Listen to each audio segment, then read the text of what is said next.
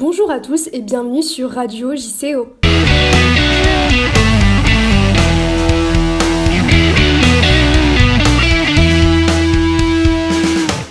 Cette émission, Inès et Lucie se sont rendues à la rencontre de deux candidats, Dominique Sassoun d'Europe Écologie Les Verts et Nathalie Chevillard du RN pour notre rubrique Trois questions à un candidat. Côté reportage, Jean-Baptiste est allé au café culturel citoyen où se déroulait une conférence débat sur les femmes en exil et Gaspard nous amène à l'avant-première Petit Pays.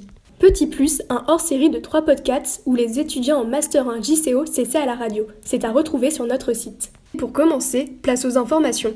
Point coronavirus, plus de 400 cas recensés en France, 7 morts et toutes les régions sont désormais touchées. Aix n'est pas épargné, le premier cas de coronavirus a été signalé. Autre actu à noter, le projet de réforme des retraites a été adopté par l'Assemblée nationale suite au déclenchement du 49.3 par le Premier ministre Édouard Philippe. Le texte va maintenant être examiné par le Sénat. Côté international, les candidats Elizabeth Warren et Pete Buttigieg se sont retirés de la primaire démocrate, laissant les deux favoris Joe Biden et Bernie Sanders seuls en piste. Et pour terminer ce point info, la Cour pénale internationale a autorisé jeudi l'ouverture d'une enquête pour crimes de guerre et crimes contre l'humanité en Afghanistan contre les États-Unis. C'est au tour du candidat Dominique Sassoun, inconnu du monde politique, de se prêter au jeu des trois questions à un candidat. Donc je m'appelle Dominique Sassoun, avec deux O. Je suis chirurgien de la main. Toute ma carrière professionnelle a été consacrée à la chirurgie de la main. Et j'ai fondé le SOS Main euh, sur Aix-en-Provence en 1989. Est-ce que vous pourriez me décrire trois points forts de votre programme? Alors les trois points forts de mon programme, c'est la santé, la santé et la santé. Très bien. Des connexions évidentes entre l'environnement et ses dérèglements et la santé. Et enfin, dernière question, quelle serait la première mesure que vous mettrez en place si vous étiez élu maire d'Aix-en-Provence Alors la première mesure, elle est symbolique et un petit peu amusante. La première mesure que je mettrai en place, c'est euh, un indice du bonheur municipal brut. Cet indice sera calculé en fonction d'un certain nombre de critères et permettra de surveiller l'indice de satisfaction des Aixois, parce qu'il n'y a pas que le PIB qui compte. Il y a aussi euh, le, le bien-être et la satisfaction d'habiter dans une ville agréable, sûre, propre et euh, conviviale. La candidate RN répond aussi à nos questions. Donc euh, moi je m'appelle Nathalie Chevillard, donc euh, j'ai 48 ans, je vis à Aix depuis plus de 20 ans. Auparavant j'y avais effectué mes études. Euh, moi je suis conseillère régionale dans deux commissions, agriculture et croissance verte.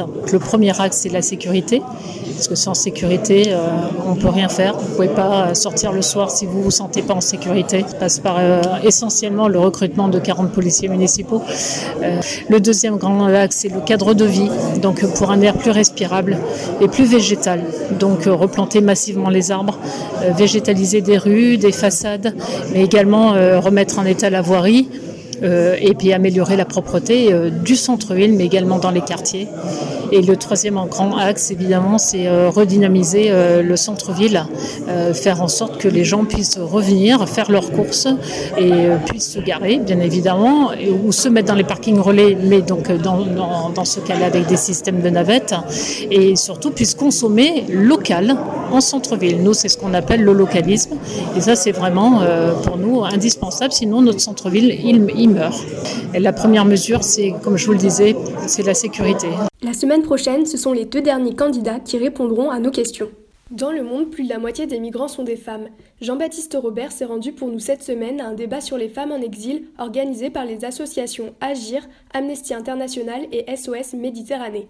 Béatrice Nuccelovici, une militante du collectif Agir, nous a expliqué les raisons de son investissement. Je m'occupe de jeunes femmes qui arrivent euh, ici euh, et qui sont dans le dénuement euh, le plus total. Il s'est passé un accident très très grave pendant lequel un migrant a perdu la vie ici dans le pays d'Aix et sa femme s'est retrouvée toute seule enceinte et c'était la veille des vacances. Tout le monde partait en vacances. Il y avait une table ronde et on a demandé bah, qu'est-ce qu'on fait? Et tout le monde partait en vacances. Et moi, j'ai pris la décision de m'occuper d'elle, de renoncer à mes vacances. Et j'ai dit à mon mari que j'avais pris la décision euh, qu'on la garde. Accueillir chez moi, c'est toujours dans la situation d'urgence. En fait, je cherche toujours des solutions pérennes. Et aussi, euh, je cherche des, des solutions où euh, elles peuvent euh, avoir une certaine autonomie. Au vu des chiffres alarmants des catastrophes impliquant des migrants, si vous voulez agir, c'est possible.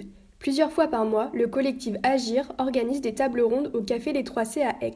Si vous voulez plus d'informations, rendez-vous sur leur site web. Mercredi, le réalisateur Éric Barbier était au cinéma Le Cézanne pour présenter son dernier film Petit Pays. Gaspard s'est glissé dans la salle et lui a posé quelques questions. Adapté du roman éponyme écrit par Gaël Faye, Petit Pays retrace l'histoire de Gabi, un enfant qui grandit en affrontant plusieurs épreuves. Il doit d'abord faire face à la séparation de ses parents avant que n'arrive ensuite la guerre civile au Burundi, son petit pays, et le génocide rwandais. Éric Barbier, que l'on connaît pour avoir réalisé La promesse de l'aube, encore une autobiographie mais elle écrite par Romain Gary, a présenté son film devant une audience visiblement conquise avant d'échanger avec la salle. J'ai pu l'interroger sur la difficulté de réaliser un film autour d'une histoire intime qu'il n'a pourtant pas vécue. La difficulté, c'est de s'imprégner de quelque chose. Mon travail, c'est un travail d'artiste, donc de comment transformer une forme littéraire dans une forme de cinéma. Cette transformation, elle passe par obligatoirement une connaissance des gens, du pays, de la langue et de beaucoup de choses. Donc mon travail, c'est aussi d'aller vers cette culture, de la comprendre, de travailler avec des gens qui vont me guider et m'aider, et de travailler surtout de donner la parole aux gens qui sont dans cette histoire. Les applaudissements étaient en tout cas au rendez-vous pour saluer ce film dur mais nécessaire. C'est une idée ciné à noter. Il ne me reste plus qu'à vous remercier pour votre écoute et à la semaine prochaine sur Radio JCO.